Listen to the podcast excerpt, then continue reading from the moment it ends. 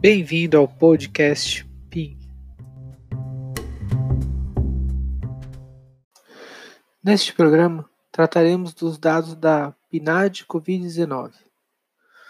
Com o surgimento da Covid-19, o IBGE passou a divulgar uma pesquisa com o objetivo de apoiar os esforços no combate à Covid-19, a PNAD Covid-19. A PNAD é a Pesquisa Nacional por Amostra de Domicílios. O IBGE a criou em 1967.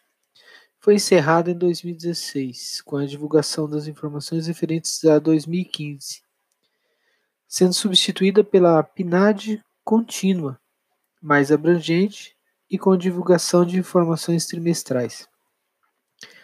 A PNAD Covid-19 utiliza como metodologia entrevistas feitas por ligações telefônicas com duração média de 10 minutos e não pede informações sigilosas ou de cunho pessoal, como dados bancários e opiniões políticas. A pesquisa procura estimar o número de pessoas com sintomas referidos associados à síndrome gripal e monitorar os impactos da pandemia da Covid-19 no mercado de trabalho brasileiro.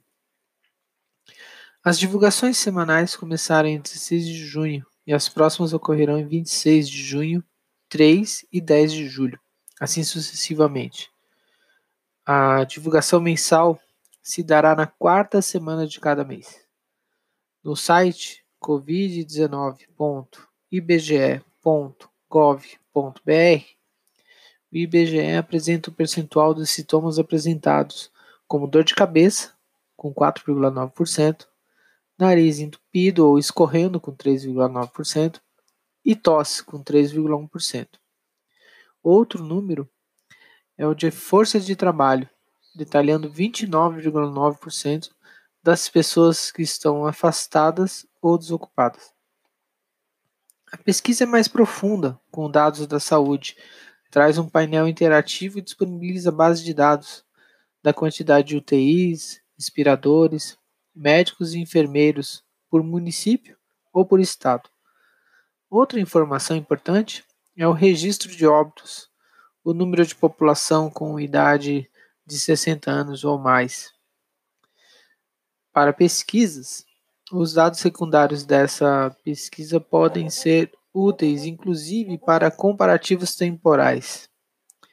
Este podcast foi desenvolvido pelo professor Agnaldo Antônio Santos, doutorando em administração pesquisador.